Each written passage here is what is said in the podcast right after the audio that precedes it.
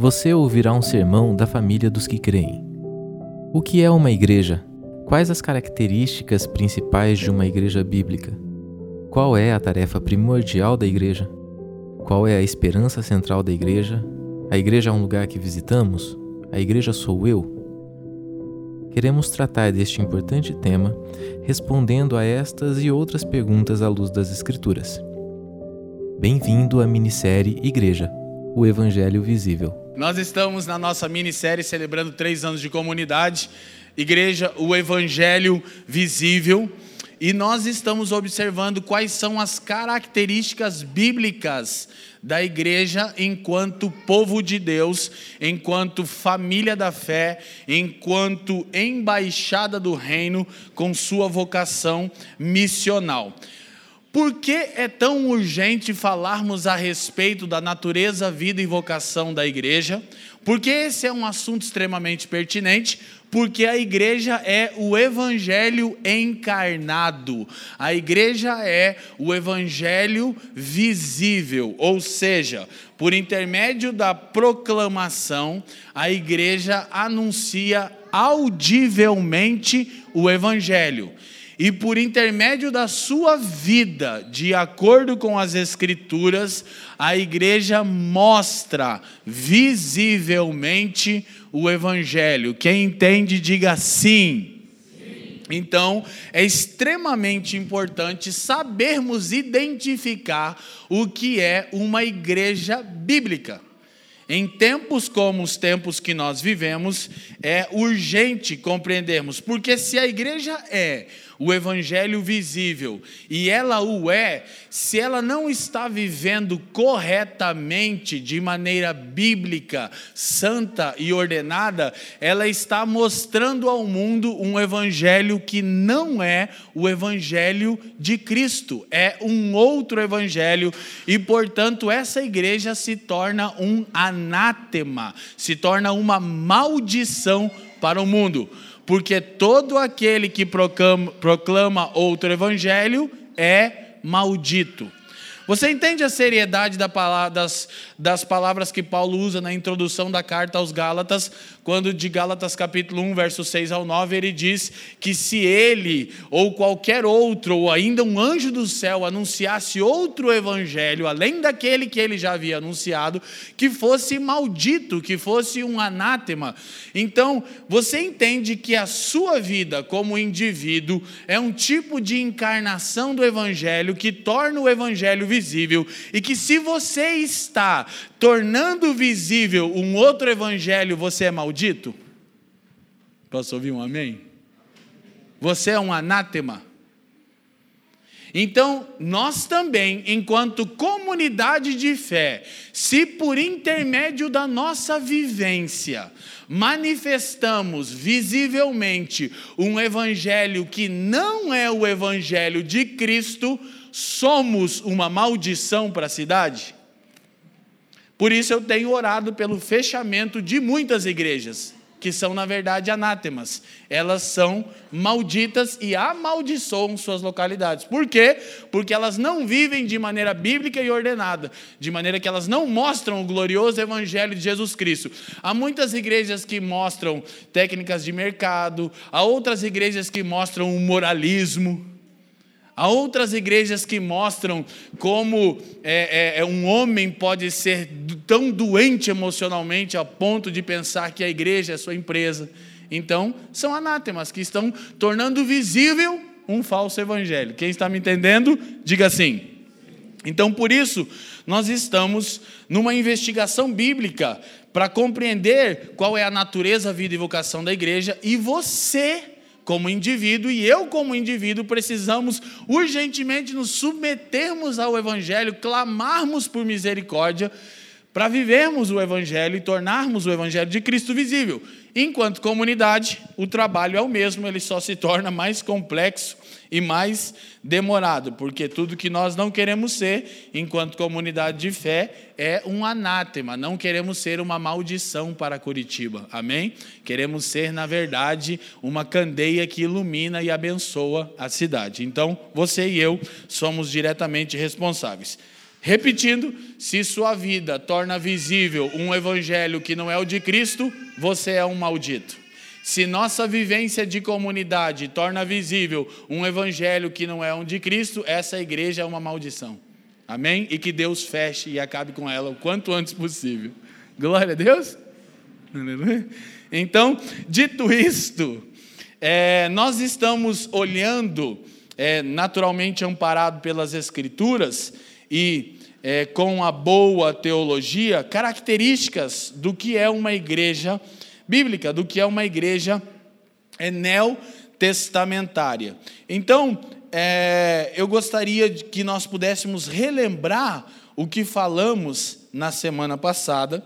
O texto base nosso segue sendo o texto de Efésios 4, versos 7 a 16, que nós lemos na semana passada. Então, para ganhar tempo, tá bom? A gente não vai ler o texto agora, porque hoje eu preciso terminar. Mas eu usei sete palavrinhas, que não foram três palavrinhas só, foram sete palavrinhas só. Palavrinhas bem complexas, que falam de características da igreja. Então você repete e depois nós vamos relembrar. Nós falamos que a igreja é doxológica, digam doxológica. Falamos que a igreja é logocêntrica. Falamos que a igreja é pneumodinâmica. Falamos que a igreja é pactual. Falamos que a igreja é confessional. Falamos que a igreja é missional. E falamos que a igreja é espaço-temporal escatológica. Então, essas expressões que parecem complexas são simples e nós Vimos isso na semana passada. Então, só para relembrar de maneira resumida, o que significa essas três primeiras características. Doxológica, então a junção da palavra que dá origem à lógica, logos, como verbo, como palavra, e doxo é glória. Então, doxológica significa que a igreja existe para a glória de Deus.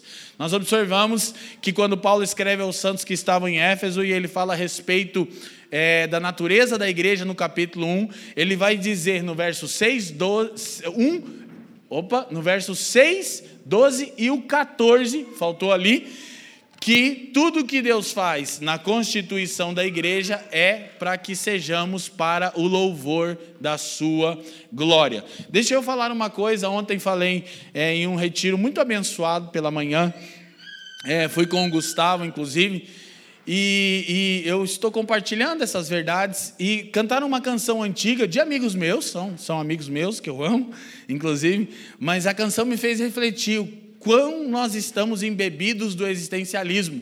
E eu ia compartilhar algumas dessas verdades. E é, é uma canção, é, é difícil, mas eu vou ter que falar, porque ela é uma canção que mostra que nós estamos muito distantes da tradição bíblica. É, o refrão dela diz assim: Quem eu sou, quem tu és, quem tu queres que eu sejas. Aí me fez relembrar o começo da minha caminhada. Foi legal, foi emocionante. Eu disse: Meu Deus, as Escrituras elas nos respondem claramente e a música deixa no ar. Não responde para nós, só levanta um questionamento. Essa é a característica do existencialismo. Quem eu sou? Quem? É a música do irmão com amnésia. Quem tu és? Quem tu queres que eu seja? Aí eu lembrei de eu chorando nos retiros, eu confesso.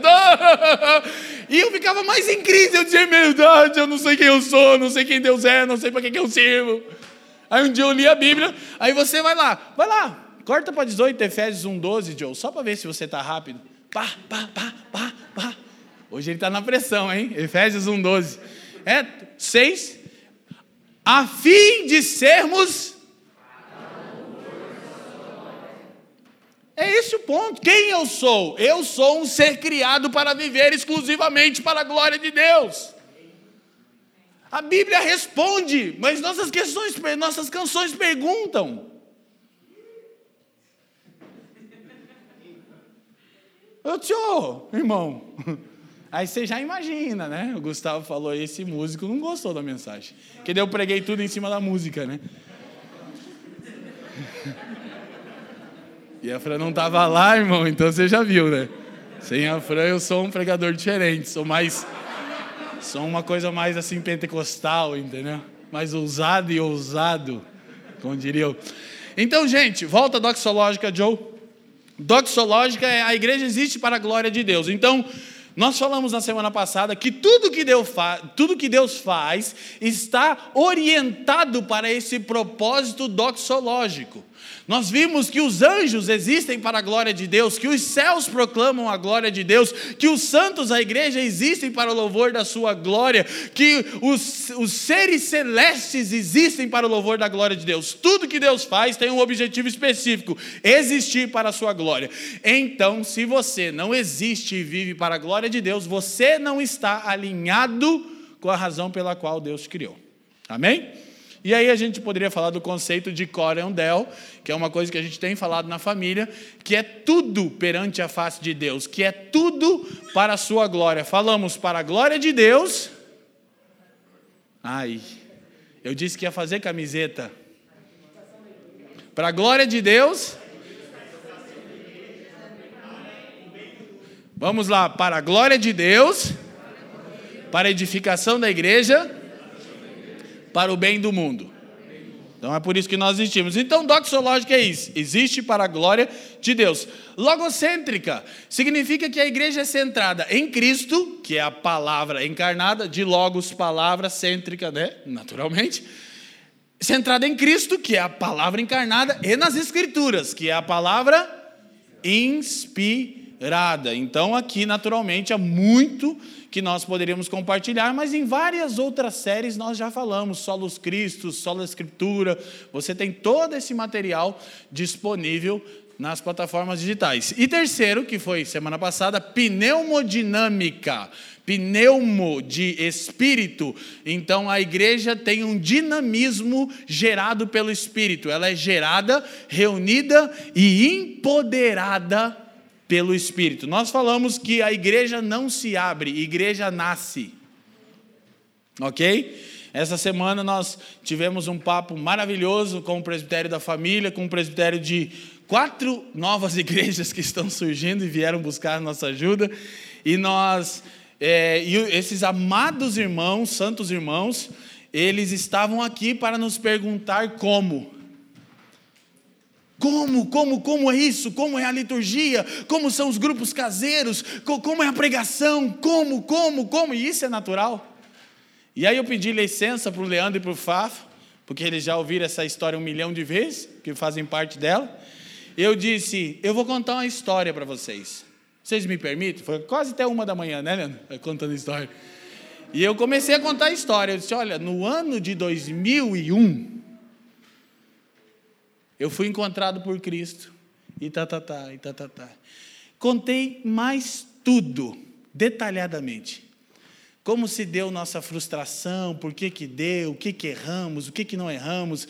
Fecha, abre, fecha, abre, fecha, abre. É base missionária, é igreja, é só nas casas. O tempo é do diabo, o tempo não é do diabo. CNPJ é do capeta, CNPJ não é do capeta. E eu sou pastor, eu não sou pastor.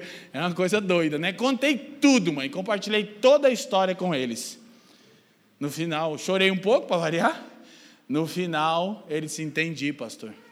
Eu disse: você está me fazendo a pergunta errada. Não me pergunta como fazemos as coisas. Me pergunta por que nós fazemos as coisas. Entende? Porque a igreja é gerada, ela é reunida, ela tem um dinamismo espiritual. Eu disse para ele: a nossa eclesiologia, ela é fruto daquilo que Deus fez em nós ao longo de 20 anos. Então não adianta dizer como é que eu faço grupo caseiro. Você não vai entender por que, a gente chama de de casa em casa. Você vai achar que é só porque eu não quero chamar de célula, que é uma reação. E eu não quero, é verdade. Não deixa de ter um ponto de verdade, né? Mas não é uma postura reativa nossa, é fruto de uma consciência que foi formada. Então aí é natural, nós queremos os modelos. Então a igreja é gerada, ela não abre. É, ninguém pode abrir uma igreja, ela nasce. Por isso, eu disse semana passada e disse a eles: a gente fechou isso aqui várias vezes, não tem jeito, cara. Inclusive na pandemia a gente fechou considerando não voltar. Dobrou o tamanho dos irmãos. Ai meu Deus, Tipo, vou embora, cara. Fechar 11 meses ver se o povo desiste. Quando a gente abriu, tem duas vezes o número de gente que tinha quando a gente fechou no começo da pandemia. Por quê? Porque ela é gerada pelo Espírito.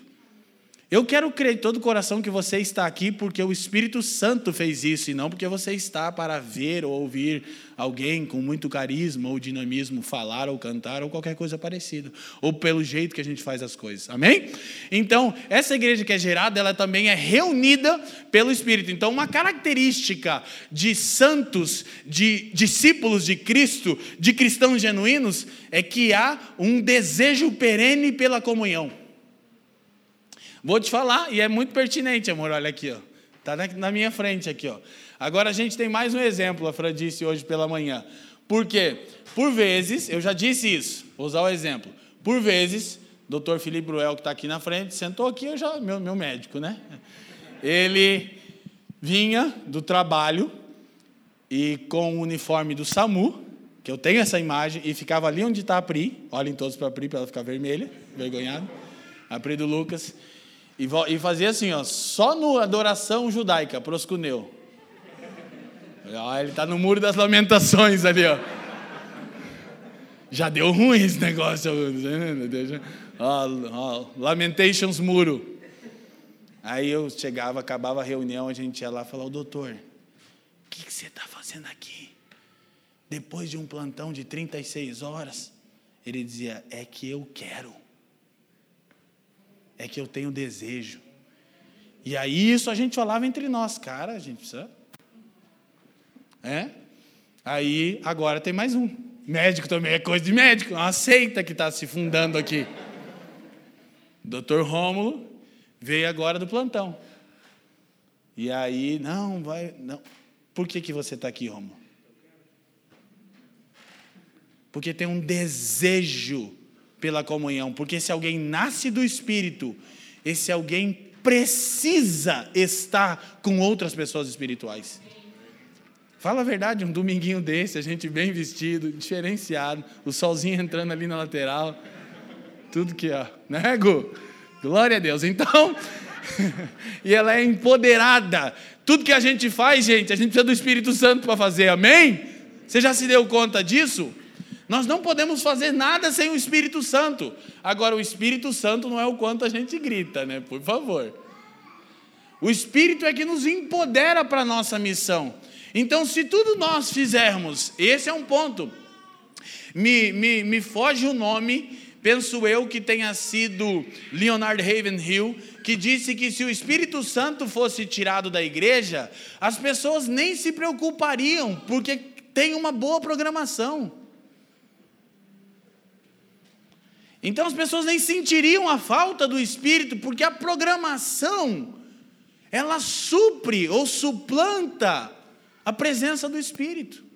Então tudo que a igreja faz, ela faz a partir do Espírito, do empoderamento que o Espírito nos dá. Então também todas as nossas mesas de comunhão, todos os nossos encontros litúrgicos precisam ser orientados pelo Espírito. Amém?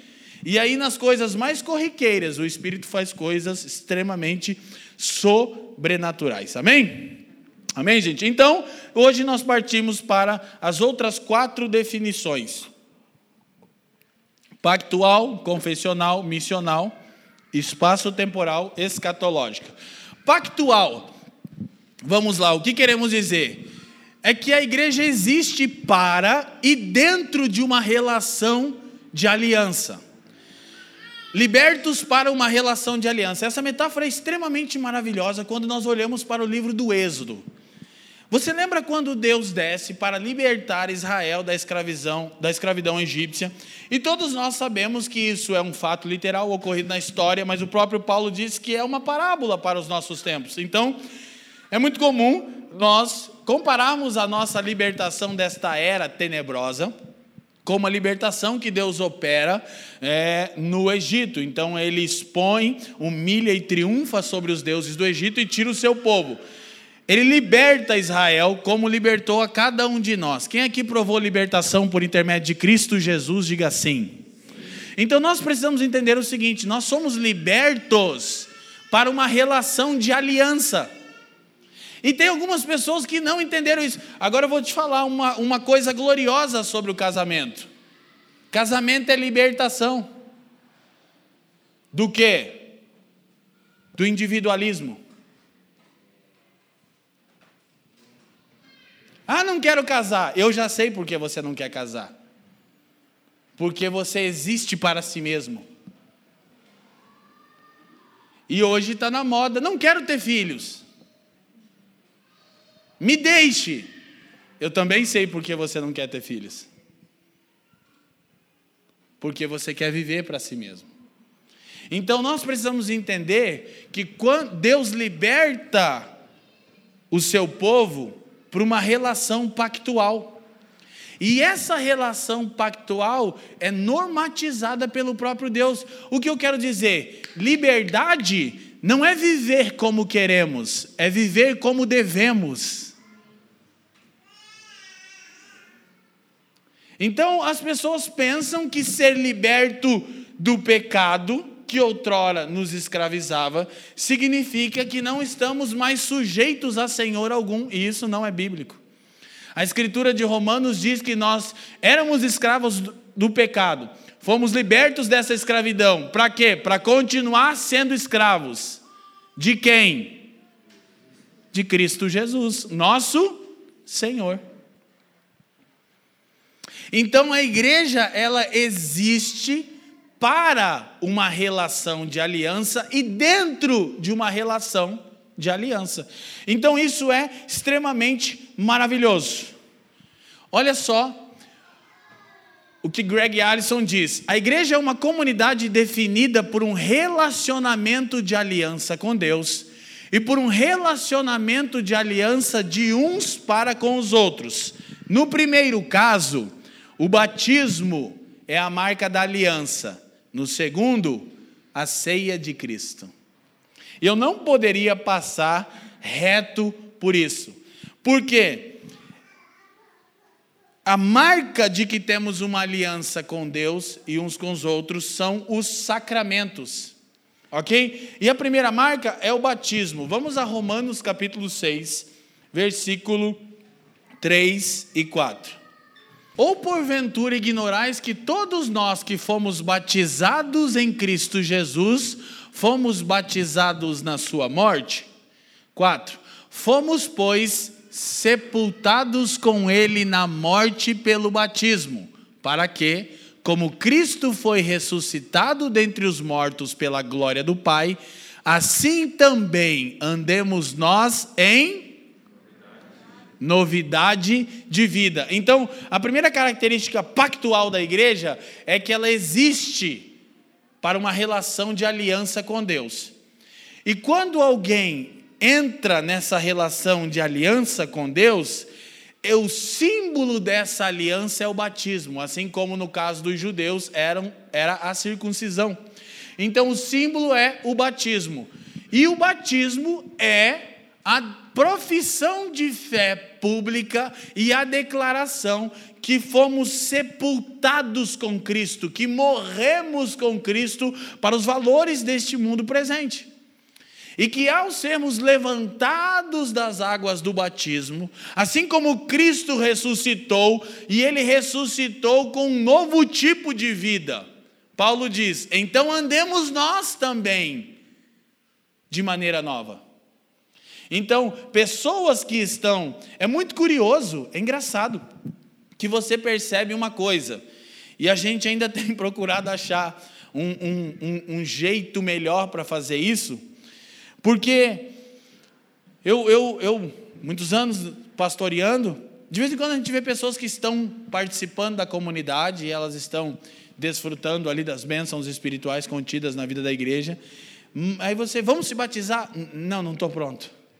Mas o que, que conta que você está fazendo? e no Novo Testamento não era assim. É por isso que eu sou mais adepto dessa forma maluca de ser. Eu creio. Acabou. Que você vai pensar se você quer entrar numa relação de aliança com Deus. Então isso é um pouco estranho, né? É, aí a gente tem os cursos de batismos. Eu não acho eles de todo ruins. Por quê? Por que, que tem curso de batismo normalmente? Porque normalmente não se prega o evangelho devidamente.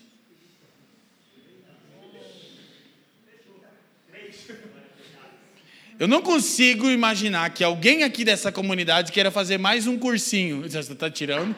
Está tirando com a minha cara? Porque o evangelho é tudo que sai desse púlpito toda semana. Se ainda tem alguma coisa que você não entendeu, compre meu livro, o Evangelho Completo.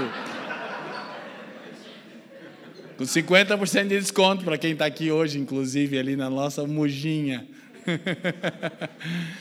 então, ela existe. Essa é a marca da nossa aliança com Deus. São os dois sacramentos. Daí a importância de entendermos os sacramentos. Ok?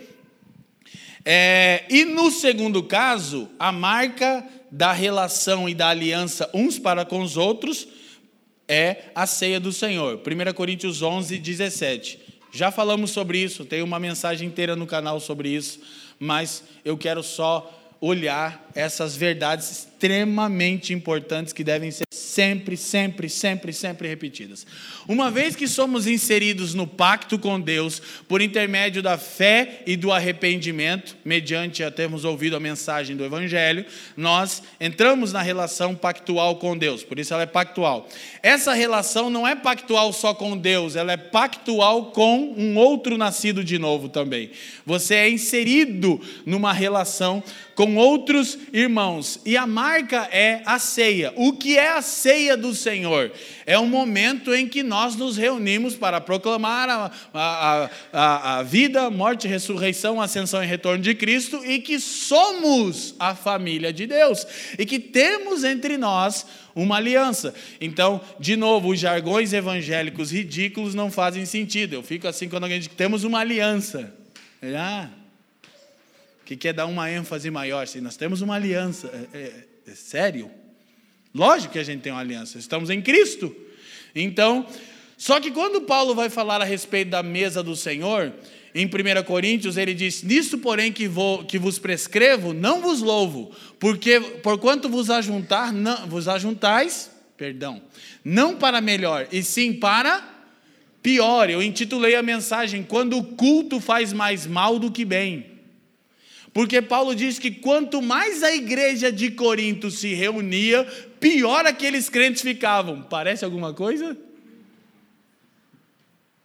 Você já participou de uma comunidade auto-intitulada igreja que todo mundo é doente? Desde a liderança? E aí Paulo diz: Isso não é a ceia do Senhor, e no que eu vou dizer eu não louvo vocês. Como se Paulo estivesse louvando eles alguma coisa. 1 Coríntios ele está destruindo, os caras mandam até entregar para o diabo. Mas parece que ele diz: Não, não, peraí, vocês precisam entender. Aqui a coisa vai ficar ainda mais estreita. Nisso aqui eu tenho uma dura repreensão para vocês. Por quê? O que deveria ser o sacramento, o símbolo da aliança que temos uns com os outros, estava se tornando a exaltação do indivíduo. Então preste atenção. Aí ele continua, vai para frente. Porque antes de tudo estou informado a haver divisões entre vós quando vos reunis na igreja, em parte ao crente. O problema não é a divisão, divisão até que é uma bênção. Ele vai dizer, é necessário, por quê? Porque até mesmo importa que haja partidos entre vós, para que também os aprovados se tornem conhecidos em vosso meio. Então a divisão não é o problema que Paulo está falando. É bom, porque quando há divisão numa comunidade é, de fé, há duas visões distintas, os maduros, os sábios, os aprovados são revelados por Deus para a comunidade, amém? Pode dizer, não, não, não é disso que eu estou falando. Agora ele vai dizer qual é o problema. Quando, pois, vos reunis no mesmo lugar, não é a ceia do Senhor que comeis. Gente, escuta. Não é duro demais eu dizer que a maior parte das igrejas marcadas pelo existencialismo, que promovem cultos experience, elas não estão promovendo um culto a Deus, mas sim ao homem. Paulo está dizendo: não chamem isso da mesa do Senhor, isso não é a mesa do Senhor, é a mesa de vocês. Quem está me entendendo, diga sim. Então hoje, por que, que nós nos posicionamos tão contra e antes de nos posicionar, procuramos viver uma outra realidade? Porque nós percebemos que hoje tudo gira em torno do indivíduo e não da comunidade. Se pensa em como podemos deixar o indivíduo mais confortável. Daí o modelo igreja boate. Eu já disse para vocês, ele não promove, ele não fomenta a relação. É tudo escuro. Você não vê direito o rosto da pessoa. Você vê em destaque o dito cujo pastor. Não é promovida a relação. É promovida a individualidade. É uma prestação de serviço. Quem está me entendendo? Então, é extremamente. Aí Paulo vai dizer por que, que aquilo não era a ceia do Senhor. Olha lá. Porque ao comerdes, cada um toma. Leiam bem alto depois da vírgula. De novo. A sua própria. Não é a mesa do Senhor. É a sua. Por quê? Porque ele diz o que, que mostra o quão desviado vocês estão. E isso é muito interessante. Porque há uma sorte de pecados na igreja de Corinto de toda a ordem.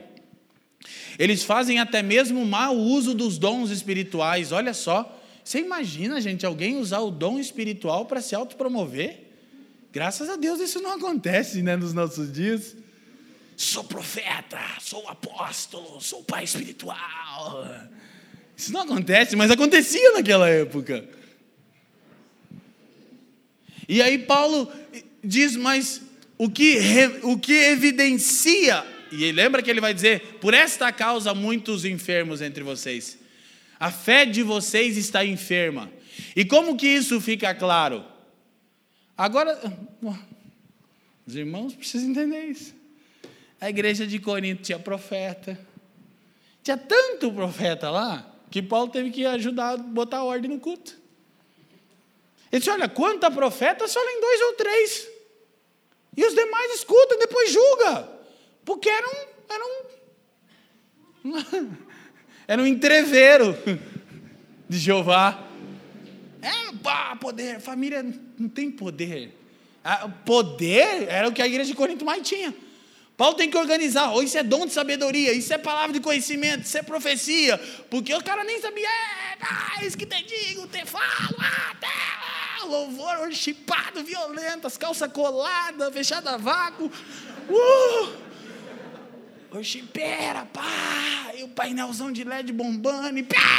Da unção, e palavrinha profética no ouvido. É, uh, não faltava. Mas Paulo diz: a fé de vocês está enferma. Por esta causa entre vocês, muitos doentes e muitos que pereceram. Por quê? Porque vocês são centrados em si mesmos. Não é a mesa do Senhor. Por que, que não é a ceia do Senhor? Porque quando vocês se reúnem, cada um tem um objetivo: pegar a minha parte, a minha bênção, a minha vitória. Chegou, é hoje. E quando Cristo instituiu a ceia, escuta, ele primeiro repartiu e depois comeu. Qual é a evidência de uma fé saudável em uma comunidade? Poder, comunhão.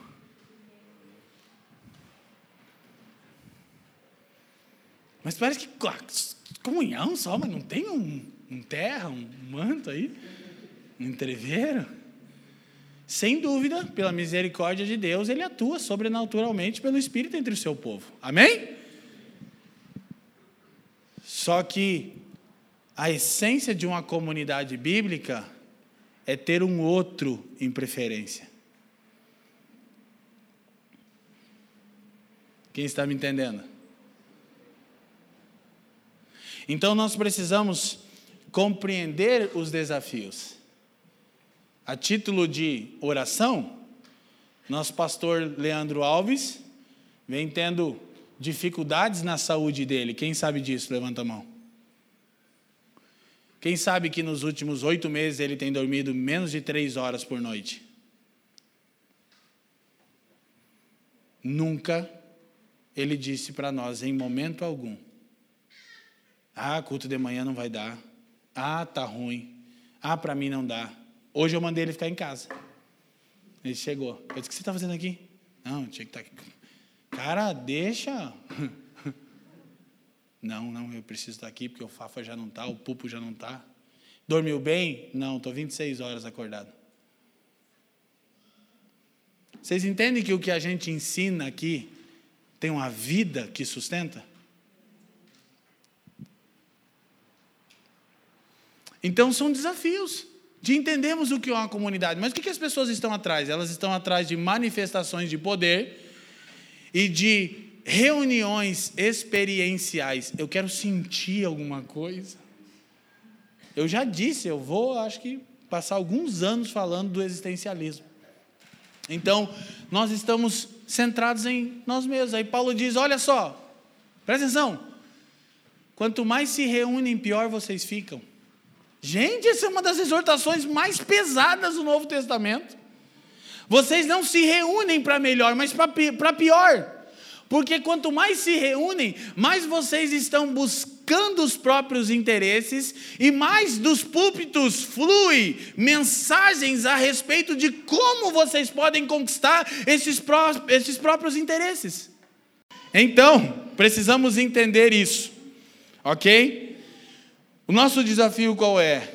Estimar o outro. Por isso que tudo que Deus faz, faz dentro de uma relação. Porque só se trata o nosso ego numa relação. Então, nossa relação com Deus trata o nosso ego, centrismo. Nossa relação com o nosso cônjuge trata o nosso ego, amém? Glória a Deus. Posso ouvir um amém aí? Nossa relação com os nossos filhos trata o nosso egocentrismo, sim ou não? E aí, se Deus não consegue te matar, te dando uma esposa e filhos, ou um marido e filhos, ele te põe numa igreja bíblica. Ele diz: Não, agora você não escapa. Eu te mato, você não mato esse Adão que vive em você. Não tem como. Não tem como. E aí, o que, que é a beleza da vivência comunitária? Quando todo mundo prefere o outro em honra, ok? Não tem a ver com assim uma, uma falsa concepção de, de, de capacidade. Eu não estou falando sobre você achar que essa pessoa é melhor do que você. Eu estou falando em você estimá-la ela primeiro em honra. E isso se dá tanto em ações mais dramáticas, quando você pode talvez entrar para intervir na vida de alguém, num casamento em conflito, onde você vai gastar semanas ou meses é, para que esse casamento seja salvo no aconselhamento, isso vai te custar horas, isso vai te custar tempo, etc, etc. Como quando você usa a sua prosperidade para abençoar alguém que está em aflição, quando você sempre prefere o outro em honra. Então, o que que esse é um testemunho glorioso para o mundo? Isso fazia com que a igreja do Novo Testamento caísse na graça dos irmãos. Só que qual é o problema, gente? É que a maioria dos crentes quando escuta isso, pensa, é, mas você não me serve desse jeito. Já mostrou que você não entendeu nada. Que em vez de você pensar, é, eu não estou servindo assim, você vai dizer, é, falar é fácil, né? Mas aqui vocês não fazem assim. Já entendi que tipo de crente que você é. Você é centrado em si mesmo. Quem está me entendendo, diga assim. Então, próxima citação, o batismo representa o rito de entrada nesta aliança, a ceia, a permanência nela. Então, cada vez que nós ceiamos, nós reafirmamos os votos do batismo com Deus e uns com os outros. Hoje nós vamos partir o pão no final para reafirmar que nós fomos libertos para uma relação de aliança que liberdade não é viver como queremos, mas sim como devemos, e que essa relação de aliança começa em Deus, inclui soberanamente Deus, mas se derrama para o próximo, para o outro. Então, o batismo representa o rito de entrada na aliança com Deus e com os outros, e a ceia, a permanência nessa aliança, Amém? Então é assim que nós deveríamos entender a ceia. Por fim, por fim não, né? O próximo a igreja é confessional. Vai lá. Tem um escopo doutrinário definido. O que quer dizer que precisamos crer devidamente. Sabe, não é, mas eu creio no que? Em Jesus, em qual? no que você idealizou ou no Cristo das Escrituras? Quem crê em mim, como diz as Escrituras, disse o Senhor. Examinai as Escrituras, João 5,39, porque elas testificam de mim mesmo. Mateus 22, 29, errais, não conhecendo as Escrituras. Então, nós precisamos entender que a fé cristã, ela é uma fé é, que é chamada de fidúcia, que tem um aspecto de afeto, de relação, sim, é uma fé numa pessoa, Jesus Cristo não é um conceito, ele é uma pessoa que intervém e se relaciona conosco, amém?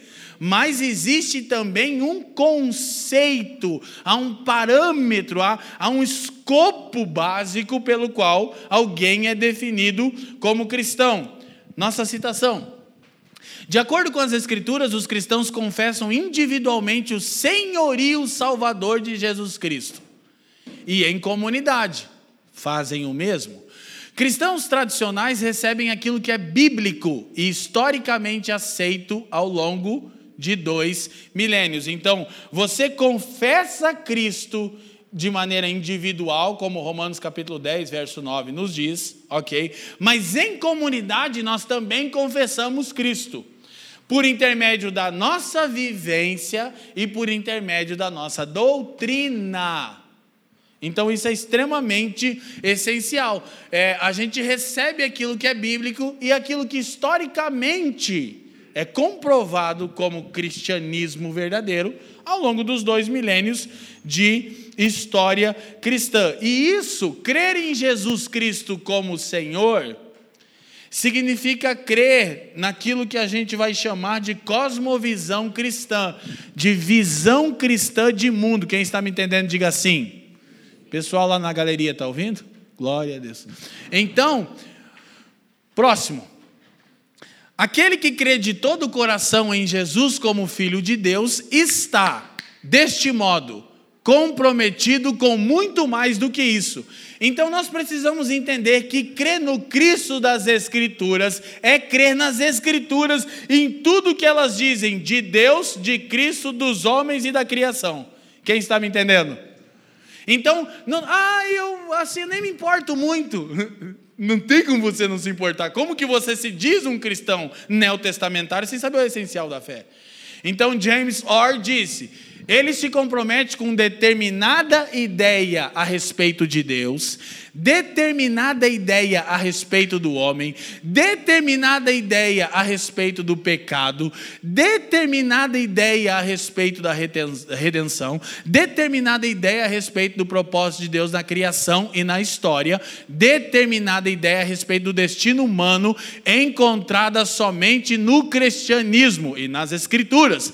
Isto constitui uma cosmovisão ou visão cristã do mundo. Ok? Então, quando falamos que a igreja é confessional, nós estamos afirmando que nós confessamos a fé em Cristo e nas Escrituras como indivíduos e como comunidade. Amém? Crer em Jesus equivale em crer, de acordo com as Escrituras, em tudo que as Escrituras dizem sobre Deus, sobre Cristo, sobre o mundo e sobre os homens. Amém, gente? Agora, por que, que é importante a gente ter o um mínimo? Eu sei, e a gente tem esse, esse, ou ao menos procura ter esse cuidado, que devido às muitas aflições e, e as, as, histórias que cada um de nós temos, alguns irmãos vão ter um pouco mais de dificuldade de compreender né, alguns termos, algumas coisas. Eu já disse que a gente usa os termos e procura explicar bem explicadinho, só para você, além de ser instruído quanto à vontade de Deus, você ganhar conhecimento. Isso é muito bom. Eu não consigo entender que nós vamos nos reunir e nós vamos perder esse tempo buscando experiências. Então não significa que nós não temos experiências com Deus. Deveríamos ter. Ok? Mas o lugar mais adequado para essas experiências, digamos assim, mais extravagantes, qual lugar você acha que é? Jesus disse: Tu, porém, quando orardes, entra no teu e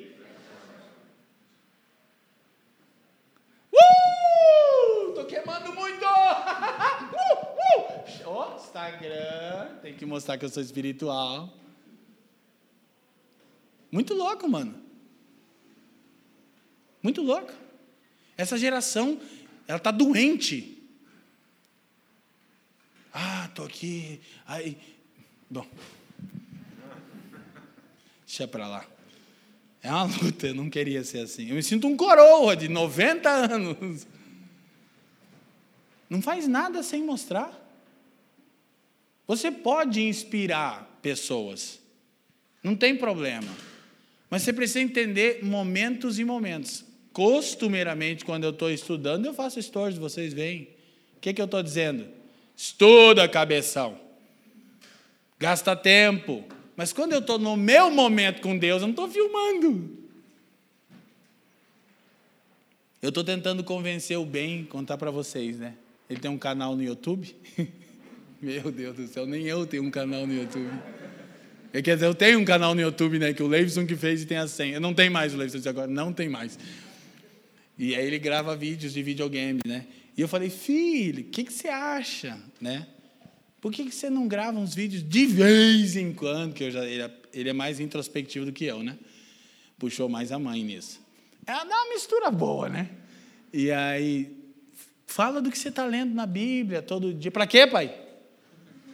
Eu disse, que assim, pode inspirar seus amiguinhos, que você lê a Bíblia todo dia. Não precisa. O importante não é eu ler. Eu falei. Mas se você, né? Que é um bom testemunho, né? Eu não estou como pai querendo, eu não filmo ele fazendo isso. Ele não gosta, né, amor? Então, assim, a gente pode usar alguns meios para inspirar pessoas, mas o negócio passou do limite faz é muito tempo. Então, para a gente fechar esse ponto, que daria muito mais, escuta. Qual é a importância de nós entendermos o essencial da cosmovisão cristã, da visão cristã de mundo? Eu tenho dito isso. É que para sermos verdadeiramente emancipados intelectualmente, nós precisamos ter a capacidade de dizer por que pensamos como pensamos. Gente, olha para mim. Então eu disse que eu reconheço que tem pessoas que, por causa dos seus contextos, história, idade, cultura, etc., etc., tem um pouco de dificuldade de entender o que a gente compartilha na família. Tudo bem. Por isso a gente tenta destrinchar e tenta falar pormenorizadamente. Mas escuta, o essencial você precisa. Por quê? Porque talvez, ouça isso em nome de Jesus. Talvez você não seja emancipado intelectualmente. O que quer dizer? Você não pense por si mesmo. Talvez você pense o que alguém pensou para você. E qual que é a característica? Como que eu identifico se eu sou emancipado intelectualmente ou não? Quando eu consigo dizer claramente porque penso como penso, porque creio como creio. Se tem alguma área que é nebulosa, você não é emancipado intelectualmente. Quer dizer que você não pensa por si mesmo, porque você está inserido em outra cosmovisão. Existem várias visões de mundo. E se você não consegue, por que, que você crê nisso? Por que, que você pensa dessa maneira? Por causa disso, e disso, por causa disso, e disso, por causa. Você não é emancipado intelectualmente. Alguém pensa por você. Quem está me entendendo? E isso tem sido um trabalho que eu tenho me esmeirado para apresentar o Evangelho de maneira que ele se torne as lentes pelas quais nós vemos o mundo. Seguindo e avançando, missional. Então, ela existe como missão de Deus e para a missão de Deus. É extremamente importante nós sempre relembrarmos essa verdade. No meu livro, O Evangelho Completo, eu trabalhei bastante esse tema, que Deus está em missão, ok? E o seu missionário é o seu filho, Cristo Jesus. Então, a igreja é a própria missão de Deus, ela não tem uma missão exclusiva dela. Por isso que nós precisamos entender o seguinte: olha só, deixa eu te explicar isso. O que é essencial no serviço da igreja? Cooperar com a missão de Deus. Isso é muito claro quando Paulo usa a metáfora de Efésios 5, entre Cristo e a igreja, entre um marido e uma esposa. Então, o que a esposa é? Ela é submissa, ou seja, ela tem uma missão dentro da missão do seu esposo. Qual é o papel de uma mulher? Levar e cooperar com seu marido para que o seu marido cumpra a missão que Deus deu a ele, que é a missão daquela família. Amém? Então, mulheres, perguntem para os maridos de vocês hoje no almoço qual é a missão. Porque fica difícil vocês se submeterem a algo que não está claro, né? Agora, como eu sou marido, eu vou dar a dica. Qual a missão? Vivemos integralmente como família para a glória de Deus. Não é difícil, não é complexo. Tudo que fazemos em nossas atividades, profissões, etc., empreendimentos como família, para a glória de Deus, para a edificação da igreja e para o bem do mundo. Pegaram, maridos? Não façam feio no almoço, por favor. Então, só que assim, aí você, mulher, olha, né? Se o marido está bem inclinado para isso. E se, não, e se ele não tiver? Aí você ora, fica em silêncio e ganha ele no, no clamor. Né, dona Elisete? Entendeu? A mulher, ela vai no silêncio ganhando o marido. A mulher sábia edifica a casa, mas a tola destrói com as próprias mãos. Então, gente, ela existe como missão de Deus e para a missão de Deus. Nós precisamos entender o seguinte: o que é essencial na vocação da igreja é cumprir a missão de Deus. Então, a missão de Deus é fazer com que todas as coisas devolvam glória a Ele como Criador. Então, a missão da igreja é trabalhar dentro disso, ok? Nós precisamos entender quando proclamamos essa missão. João capítulo 20, de versículo 21 a 23. Olha só.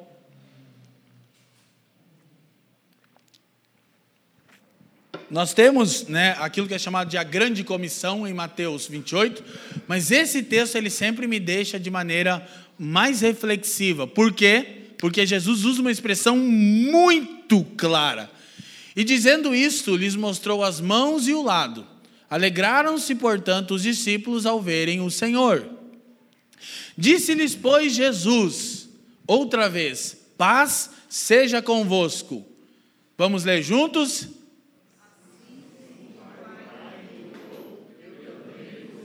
Uau! Então a próxima coisa que Jesus vai dizer é de extrema importância para nós. Ele vai dizer: assim como o Pai me enviou, para aquilo que o Pai me enviou, eu também vos envio. Aí olha só o que, que ele disse. Próximo. E havendo dito, dito isto, soprou sobre eles e disse-lhes: Recebei o Espírito Santo. Por quê? Porque nós não podemos ser enviados sem o Espírito.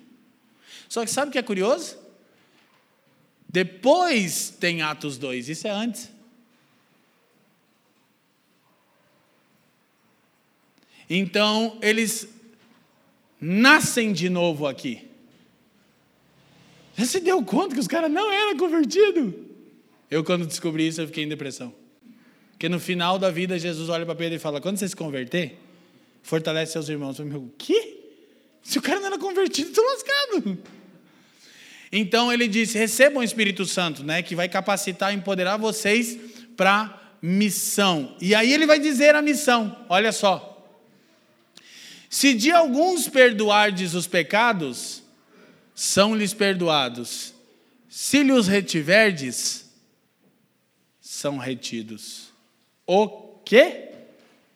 Por que não falamos disso, que é a característica essencial da missão da igreja? Então, deixa eu te explicar. Porque o catolicismo romano interpreta isso de maneira um tanto equivocada. Não em tudo, mas em parte equivocada. Por quê? Porque os discípulos são enviados a pregar o evangelho, ok? E o evangelho exige, exige uma resposta de fé e arrependimento. E quando alguém demonstra fé salvífica, que é vista no arrependimento, o que é fé salvífica? Quando há arrependimento. O que é arrependimento? É quando há abandono total da antiga maneira de viver. Quando isso acontece, o que, a igreja faz? Perdoados estão os seus pecados. Quando isso não acontece, a igreja diz: você será punido pelos seus pecados. Porque o evangelho faz duas coisas: salva ou condena. Agora, a missão essencial da igreja é essa. E é curioso que quando nós trazemos à memória o episódio do paralítico que desceram é, pelo telhado, em Marcos capítulo 8, quem lembra dessa escritura? Sacode a mão aí, diz sim. Quando descem o paralítico, Jesus era engraçado, né? Na frente do cego, ele pergunta: O que queres que eu te faça? Fazer umas perguntas meio estranhas, né? Era cego, chegar, ah, eu queria. queria um, sei lá, um chiclete. E aí descem o paralítico, né? O cara paralítico na maca ali, tá. Na... Aí Jesus olha pro, pro, pro, pro rapaz e entende a fé dele. É, é, o texto não mostra os detalhes. Mas, tipo assim, não é uma coisa que ele não quis. E muito provavelmente foi ele que clamou e disse: Gente, eu não consigo. Eu preciso ir até ele. Mas estou numa maca, preciso da ajuda dos meus amigos. Ah, igreja, os amigos do paralítico.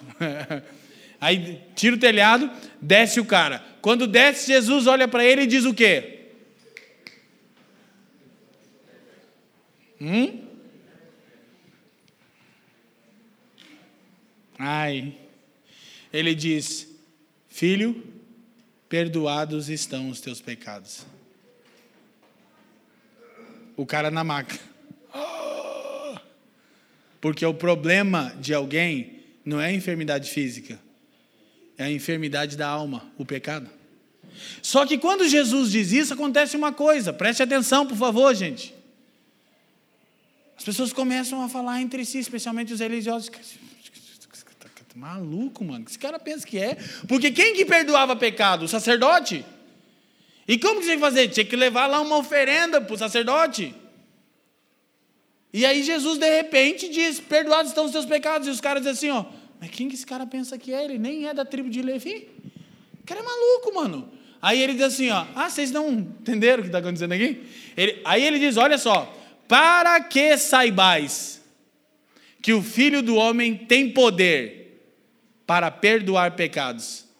O poder essencial de Cristo é para a redenção, não é para a cura física. Então a salvação é a maior expressão do poder de Deus na vida de alguém. É salvo e morre de câncer. Bendito seja o Senhor.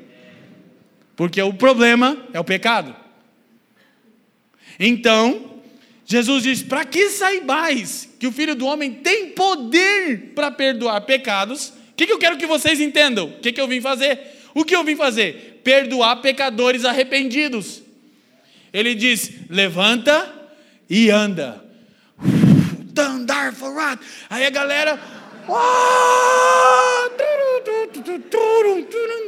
Pá, e aí Jesus fica talvez perplexo. Isso aqui já é minhas conjecturas, né? Meus adendos ali, nota de rodapé. E ele talvez, não, não, não, não, não, não, não, não, não, para, para, para, para, para de dar glória, para, para de rodopiar. Não tem nada a ver com a cura dele física. Não é isso que eu queria que vocês entendessem. A coisa mais gloriosa que aconteceu aqui não é ele levantar da máquina, é ele ser livre do inferno e da ira de Deus. Vocês viram o poder de Deus quando eu o perdoei, não quando eu o curei. Então a igreja é chamada a perdoar pecados. De quem? Dos que ouvem verbalmente o Evangelho, o recebem com fé e demonstram arrependimento. E o que nós fazemos? Perdoados estão os seus pecados, bem-vindo à família de Deus. Mas eu estou com uma enfermidade. Tudo bem, nós vamos orar, vamos chamar os presbíteros e vamos orar. E Deus pode te curar e pode também não fazê-lo. Aí a gente tem o Bruel, o Rômulo, a Vitória. Quem está entendendo as piadinhas? Não os caras ficam aqui na minha frente. Mas eu cometi um crime, tem o Ju também, o Jadiel. Glória a Deus. Então, gente, agora é extremamente importante entendermos uma coisa. Essa graça de perdoar pecados e uma outra coisa que acontece quando o Espírito gera a igreja e a empodera para a missão, em Atos 2.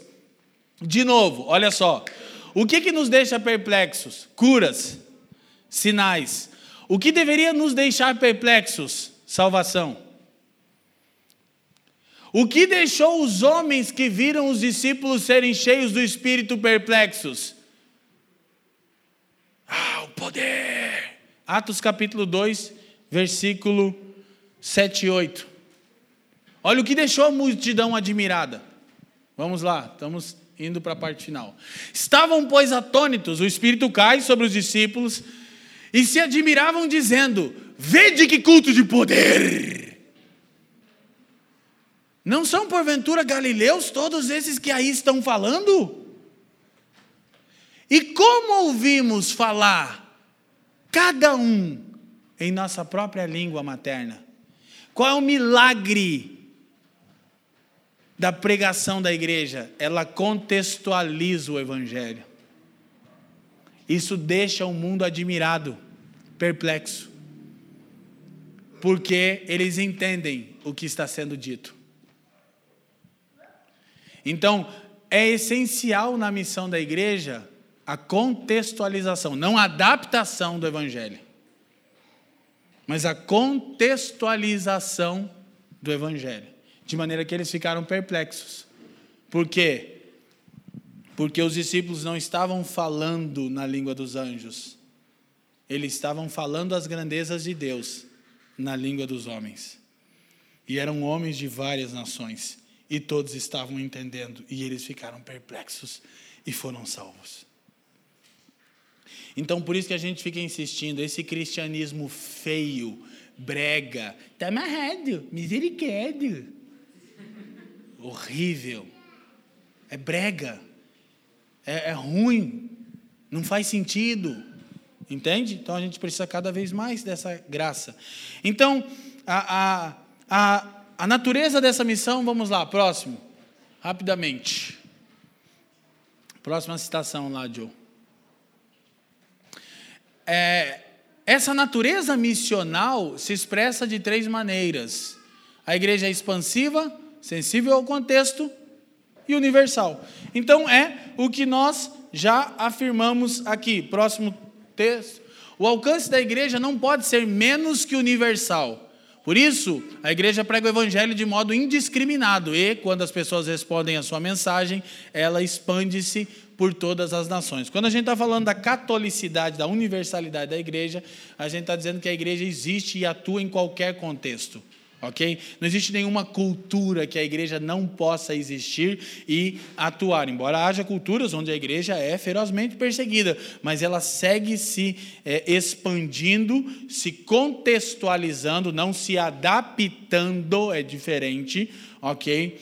E sempre pregando de maneira indiscriminada. Amém, gente?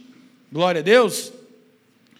Então, e por fim, a igreja é espaço temporal escatológico, essa coisa que parece complexa quer dizer que ela existe no espaço e no tempo, e está orientada por uma esperança futura. Ou seja, a igreja, ela existe, ela está aqui, ela tem uma perspectiva física, que são as comunidades, as muitas comunidades, e ela existe na história. Então, próximo ali eu afirmo o seguinte: Presta atenção, gente, não se perde. A igreja tem tanto um endereço físico quanto se reúne regularmente, ok? A igreja existe desde a eternidade passada e na história, antiga e recente. Gente, deixa eu te falar uma coisa gloriosa. Ninguém precisa defender a igreja. Nós não somos chamados a defender a igreja, nós somos chamados a nos tornarmos a igreja. Quando Jesus falou sobre a igreja a primeira vez, ele disse: As portas do inferno não prevalecerão contra ela. Gente, essa é a maravilha. A gente temos muita perseguição, não deveríamos nos tornar indiferentes a isso ok? Mas, no geral, o mundo hoje não tem a perseguição como tinha, mas houve períodos, como no Império Romano, em que a perseguição aos cristãos era generalizada. E sabe qual foi o fim disso? O imperador se converteu. Porque quanto mais matavam os cristãos, mais eles se multiplicavam. Sabe por que não se multiplica cristãos bíblicos? Porque nós não estamos sendo pressionados. Sabe o que está acontecendo de bom no Brasil? A pressão está aumentando. E ela vai aumentar. E as pessoas ficam me perguntando: e 2022?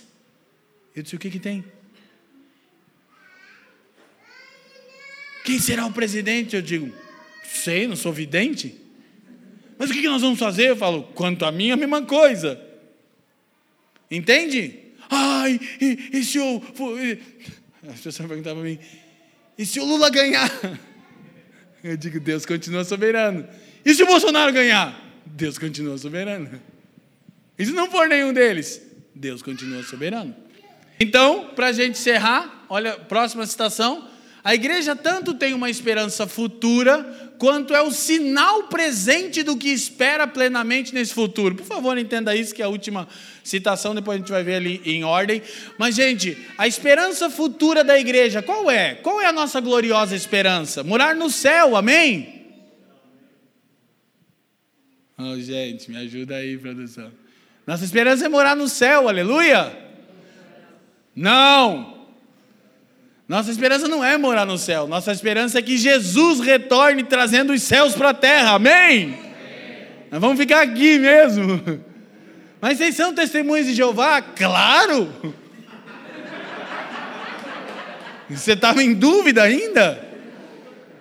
Vós sois minhas testemunhas de Jeová. Você não é uma testemunha de Jeová? Eu sou.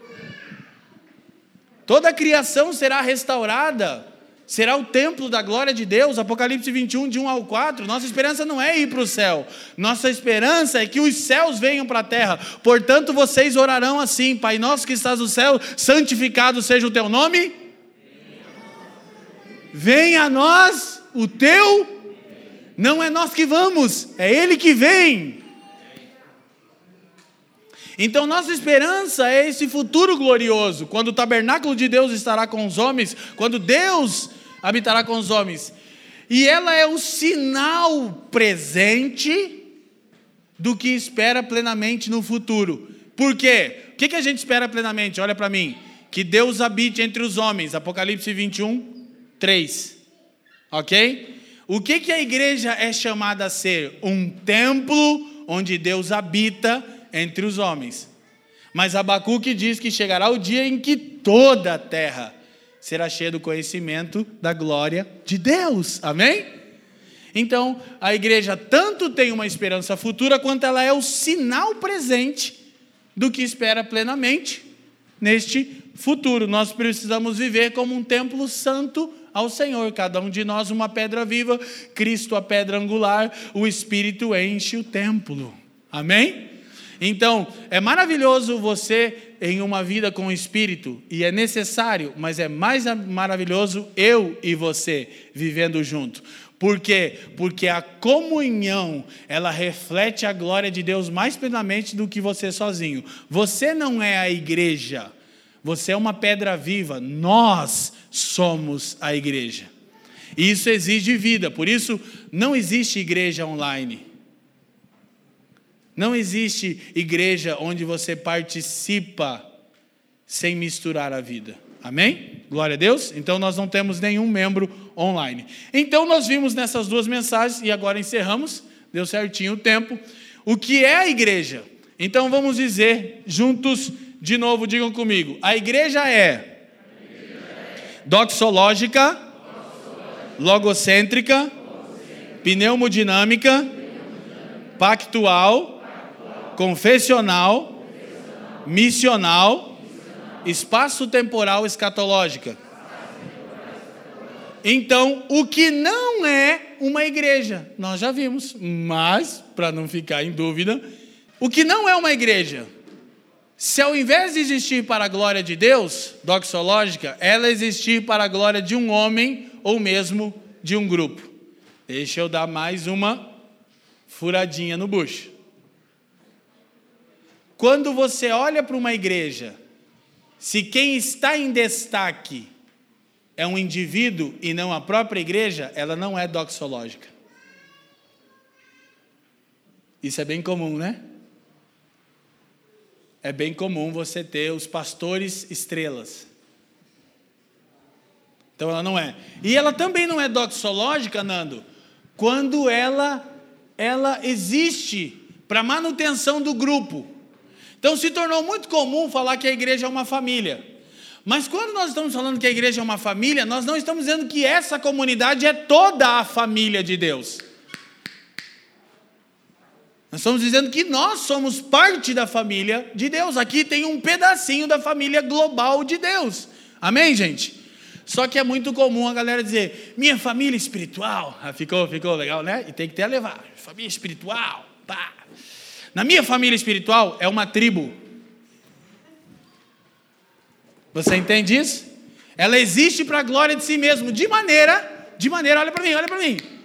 A igreja, uma, um ajuntamento de gente não é a igreja quando não é doxológico, quando destaca um indivíduo. Escuta, escuta. Ou quando destaca, destaca o próprio grupo em si, não a glória de Deus. Essa é a coisa mais. Os profetas, os corredores de frente, nós já pecamos assim.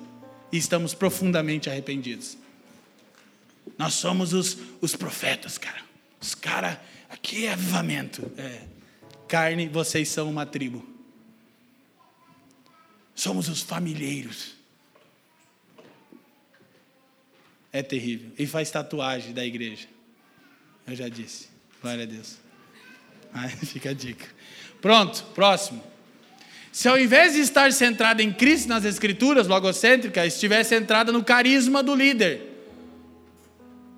em como esse líder é espiritual e dinâmico, Uau, quanto show ele dá na plataforma! Vocês me perdoam, irmão, olha para mim. Boa parte de vocês não entende a minha angústia. Mas graças a Deus o presbitério, minha família entende. Boa parte de vocês não tem ideia do que está acontecendo. Porque antes o nosso problema era universal. Agora não é mais um problema, né? Era mundial. Hoje não. O que se chama de novo de Deus tem sempre a mesma característica Somos família espiritual, mas o destaque é o pai espiritual da família. O cara que a galera serve presenteia e se reúne e dá dólar e manda para cá e manda para lá, e ele é na verdade um parasita. Vocês precisariam glorificar a Deus pelos pastores que vocês têm. Vocês deveriam saber o custo que existe para a gente se manter sóbrio no meio disso. Ontem eu estava de novo, pela misericórdia de Deus, ouvindo a mesma coisa, Max. Fui com o Gustavo, fui servir os irmãos. Os irmãos ligaram em cima da hora, pode. O Fran falou, amor, tá mó pesado o fim de semana. Eu disse, amor, eu vou. Quem são? Não sei. Tem oferta? Também não sei. Tem mil pessoas ou cinco? Eu também não sei. Peguei o Gustavo, vamos lá. Ele falou, o que, que tem lá? Eu falei, tem alguns irmãos. O que, que vai ser? É mais penteca? Eu disse, se for, você prega. Porque eu... Não sei, eu só vou servir os irmãos. Então eu cheguei lá e os irmãos falaram: você tem até uma da tarde. Então eu preguei até uma da tarde. Carisma do líder, fundamentada ou fundamentada em métodos de crescimento e estratégias mercadológicas. Então não é igreja quando é o carisma, é o destaque do líder, é o papito, é o apóstolo, é o sumo sacerdote filharão, ou quando é os métodos de crescimento, as estratégias mercadológicas. Próximo. O que não é uma igreja? Próximo. Se ao invés de ser vivificada com o Espírito, se viver pelo Espírito, pneumodinâmica, e congregada pelo mesmo, se congregar não pela experiência, mas pelo Espírito. Ser marcada pelo existencialismo, a filosofia que prega que a experiência do agora é tudo. E pelo expressionismo, eu quero me expressar, eu quero. Não, mas ela, ela vive no espírito e ela é discreta no seu procedimento. Por vezes o espírito faz uma bagunça santa, né? Tudo bem, mas ela é vivificada, ela vive no espírito. Próximo, o que não é uma igreja. Se ao invés de estar bem definida em sua confissão teológica, confessional, for rasa e incoerente em suas crenças. Já, aqui já, você já viu, né? Só foi fechando, né? Próximo. Se ao invés de compreender que foi libertada do pecado para viver dentro de uma relação de aliança pactual, viver de forma desordenada e permissiva. E por último, ah, é, penúltimo. Se ao invés de ter como primordial o cumprimento da missão missional, existir para si mesma, escravizando pessoas para manter sua estrutura. Se ao invés de ser orientada por sua esperança suprema, escatológica, sendo assim relevante no espaço e na história, ser moldada e satisfeita pelos valores desta era. Então, isso não é uma igreja. É qualquer outra coisa, menos uma comunidade que torna visível o Evangelho de Jesus. Amém? Curva a sua cabeça. Pai, muito obrigado por essa manhã gloriosa, tão especial. Nós queremos erguer louvores ao Seu nome e queremos te pedir, Senhor, nos ajuda a vivermos de maneira a tornarmos visível o Evangelho. Senhor, nós queremos encarnar a mensagem, tanto no temor que demonstramos para com Sua santidade, quanto no amor que demonstramos de uns para com os outros. Senhor, nós nos arrependemos de todas as vezes que não tornamos visível o Evangelho de Cristo e ao invés de sermos uma bênção, o chamado primordial, quando você chamou Abraão, que seria a semente do seu povo, você disse: Se tu uma bênção. Mas todas as vezes que nós não vivemos de acordo com o Evangelho, ao invés, ao invés de sermos bênção, nós somos uma maldição para as nossas cidades. Nós drenamos, nós sugamos as nossas cidades e nós escravizamos pessoas para que os nossos próprios propósitos sigam adiante. Então, Senhor, nós queremos pedir Sua misericórdia nessa manhã. E cada um, como indivíduo e nós, como comunidade, assumir a responsabilidade de vivermos para a Sua glória, para a edificação da igreja e para o bem do mundo, Pai.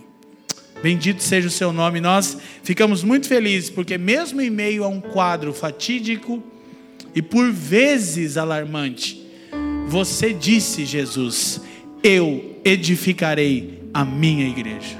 Você está totalmente comprometido com isso e não há ninguém aqui que deseja mais do que você a edificação da igreja. E por isso nós descansamos e nós te louvamos. Obrigado por nos ouvir. A Família dos que Creem é uma igreja local em Curitiba comprometida com o Evangelho e a vida em comunidade. Para nos conhecer melhor e manter contato, acesse famíliadosquecreem.com.br.